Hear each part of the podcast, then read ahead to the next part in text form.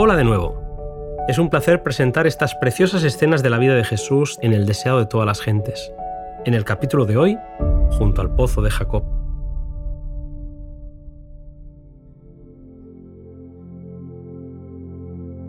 En viaje a Galilea, Jesús pasó por Samaria. Era ya mediodía cuando llegó al hermoso valle de Siquem, donde se encontraba el pozo de Jacob. Cansado de viajar, se sentó allí para descansar, mientras sus discípulos iban a comprar provisiones. Los judíos y los samaritanos eran acérrimos enemigos, y en cuanto les era posible evitaban todo trato unos con otros. Los rabinos tenían por lícito el negociar con los samaritanos en caso de necesidad, pero condenaban todo trato social con ellos. Un judío no debía pedir nada prestado a un samaritano, ni aun un bocado de pan o un vaso de agua. Los discípulos, al ir a comprar alimentos, obraban en armonía con la costumbre de su nación, pero no podían ir más allá. Mientras Jesús esperaba bajo el sol del mediodía el retorno de sus discípulos, sintió sed, pero no tenía cuerda ni cántaro para sacar el agua. Entonces se acercó una mujer que sin hacerle caso llenó su cántaro de agua. Cuando estaba por irse, Jesús le pidió que le diese de beber. Ningún oriental negaría un favor tal. El odio que reinaba entre los judíos y los samaritanos impidió a la mujer ofrecer un favor a Jesús, pero el Salvador estaba tratando de hallar la llave de su corazón, y con el tacto nacido del amor divino, él no ofreció un favor, sino que lo pidió. El que había hecho el océano, el que rige las aguas del abismo, el que abrió los manantiales y los canales de la tierra, descansó de sus fatigas junto al pozo de Jacob y dependió de la bondad de una mujer extraña para una cosa tan insignificante como un sorbo de agua. Al ver que era judío, la mujer le preguntó, ¿Cómo tú siendo judío me pides a mí de beber que soy mujer samaritana? Jesús contestó, Si conocieses el don de Dios y quién es el que te dice dame de beber, tú pedirías de él y él te daría agua viva. La mujer no había comprendido las palabras de Cristo, pero sintió su solemne significado. Ella no veía delante de sí más que un sediento viajero, cansado y cubierto de polvo. Al mirar el pozo de Jacob, pensaba con nostalgia en el tiempo de los padres y soñaba con la llegada del Mesías, mientras la esperanza de los padres, el Mesías mismo, estaba a su lado y ella no lo conocía. ¿Cuántas almas sedientas están hoy al lado de la fuente del agua viva y sin embargo buscan muy lejos los manantiales de la vida. Jesús le dijo, Cualquiera que bebiere de este agua volverá a tener sed, mas el que bebiere del agua que yo le daré no volverá a tener sed jamás, sino que el agua que yo le daré será en él una fuente de agua que salte para vida eterna. Hay por todas partes hombres que no están satisfechos, gente que trata de aplacar su sed en fuentes que no sacian, sino que dan sed otra vez. Todo recurso en que confíen los seres humanos fracasará. Las cisternas se vaciarán, los estanques se secarán, pero nuestro Redentor es el manantial inagotable y Él solo puede satisfacer la necesidad del alma. Aunque no lo crea, lo que el mundo necesita es el deseado de todas las gentes, es Jesús.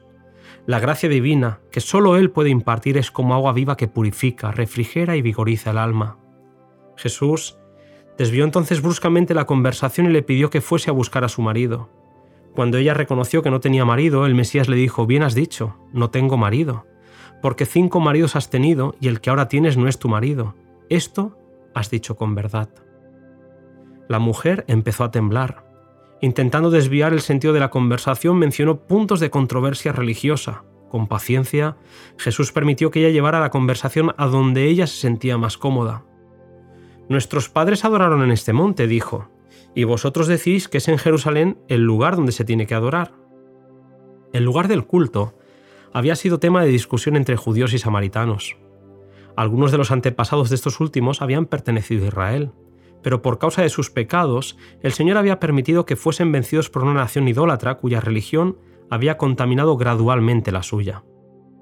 Cuando el templo de Jerusalén fue reconstruido en los días de Esdras, los samaritanos quisieron contribuir a su erección juntamente con los judíos. Este privilegio les fue negado, y esto suscitó una amarga animosidad entre los dos pueblos. Los samaritanos edificaron un templo rival sobre el monte Gerizim. Allí adoraban de acuerdo con el ritual mosaico, aunque no renunciaron completamente a la idolatría. No querían reconocer el templo de Jerusalén como casa de Dios ni admitían que la religión de los judíos fuese superior a la suya. Jesús había demostrado que él no participaba de los prejuicios judíos contra los samaritanos, ahora se esforzó en destruir el prejuicio de esta samaritana contra los judíos. El Mesías habría de aparecer entre los judíos y a ellos se les había confiado las sagradas escrituras. Jesús deseaba elevar los pensamientos de su oyente por encima de cuanto se refería a formas, ceremonias y cuestiones controvertidas, y le anunció que los hombres no se ponen en comunión con el cielo visitando una montaña santa o un templo sagrado. La religión no ha de limitarse a las formas o ceremonias externas. La religión que proviene de Dios es la única que conducirá a Dios. A fin de servirle debidamente, debemos nacer del Espíritu Divino que purifica el corazón y renueva la mente dándonos una capacidad para conocer y amar a Dios. Al amar a Dios, le obedecemos como fruto del Espíritu Santo y Él nos convierte en hijos e hijas. Tal es el verdadero culto y Él busca adoradores tales. Las palabras de Jesús impresionaron a la mujer que comenzaba a entender la sed de su alma. A pesar de haberle revelado los secretos de su vida, ella se daba cuenta de que era un amigo que le compadecía y la amaba. Empezó a sentir cierta convicción acerca de su carácter y pensó, ¿no podría ser este el Mesías que por tanto tiempo hemos esperado? Entonces le dijo, sé que el Mesías ha de venir, el cual se dice el Cristo. Cuando Él viniere, nos declarará todas las cosas. Jesús le respondió, Yo soy el que habla contigo.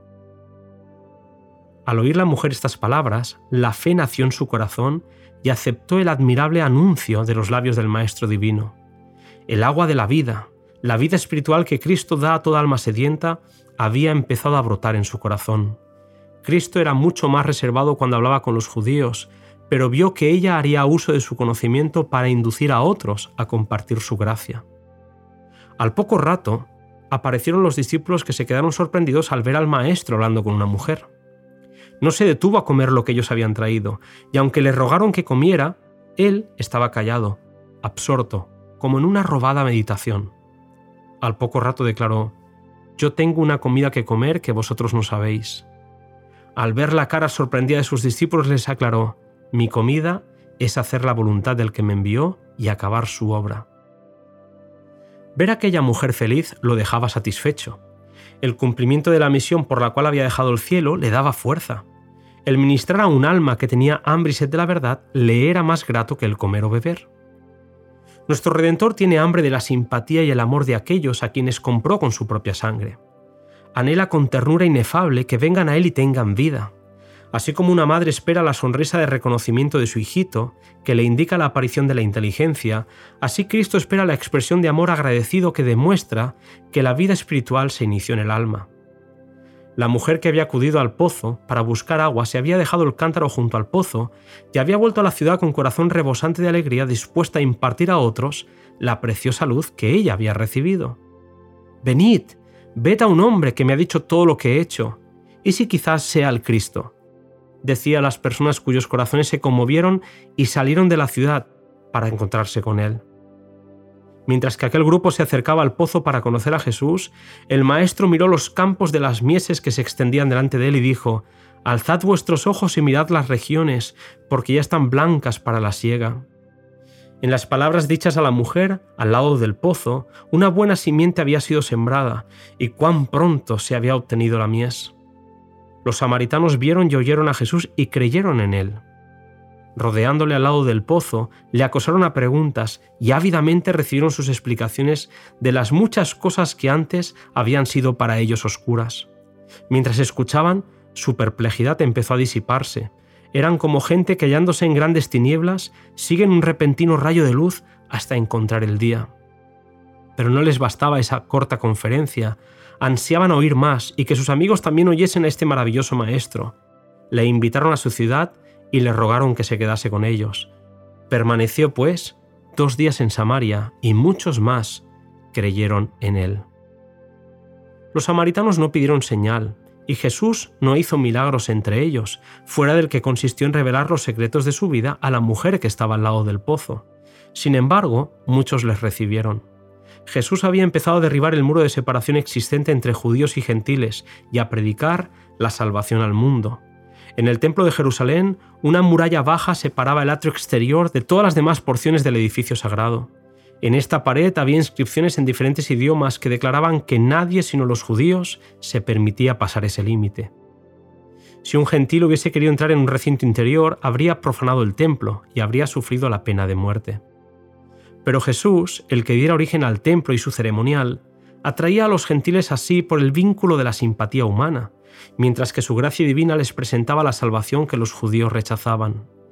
A toda alma, por pecaminosa que sea, Jesús dice, si me pidieras, yo te daría el agua de la vida. Tal lección, por difícil que pudiera resultar, tenía que ser aprendida por los discípulos. Ellos tardaron en comprender, pero lo consiguieron. Tampoco nosotros debemos estrechar la invitación del Evangelio y presentarla solamente a unos pocos elegidos, que suponemos nosotros nos honrarán aceptándola. El mensaje ha de proclamarse a todos. El que trabaja para Cristo no debe pensar que no puede hablar con el mismo fervor a unos pocos oyentes que a una gran compañía. Aquella mujer representa la obra de una fe práctica en Cristo. Cada verdadero discípulo nace en el reino de Dios como misionero. El que bebe del agua viva llega a ser una fuente de vida. El que recibe llega a ser un dador. La gracia de Cristo en el alma es como un manantial en el desierto, cuyas aguas surgen para refrescar a todos, y da a quienes están por perecer avidez de beber el agua de la vida. Hasta aquí, querido amigo, este precioso encuentro en el pozo de Jacob. En el siguiente podcast meditaremos sobre las palabras de Jesús cuando dijo, si no viereis milagros y prodigios.